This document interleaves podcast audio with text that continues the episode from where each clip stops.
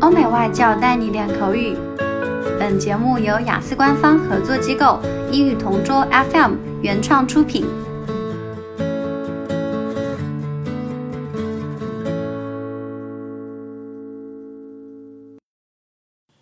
Describe a person who is good at their job. I know someone who is, in my opinion, excellent at her job. She's none other than my cousin Sally, who's a dedicated high school teacher. Whenever I pay a visit to their house, we always talk about the things that are happening in our lives, so I know that she's very passionate about teaching her students. She often stays up late at night to prepare lessons that she will teach the next day.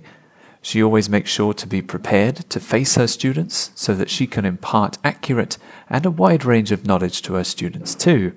Aside from that, she also spends most of her time checking papers to make sure that her students are really learning the lessons. One time, I tried to ask her whether she feels tired doing her chosen profession.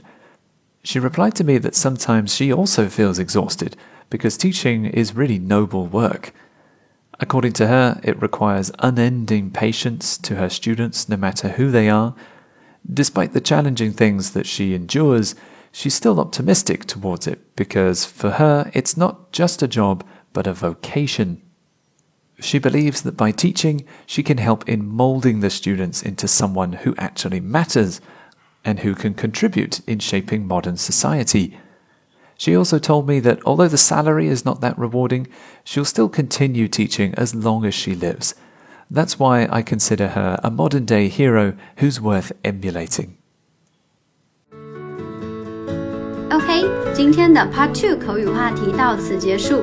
想要免费获取一到四月雅思口语完整题库的小伙伴，可以关注我们微信公众号“英语同桌”，回复关键词“口语题库”就可以啦。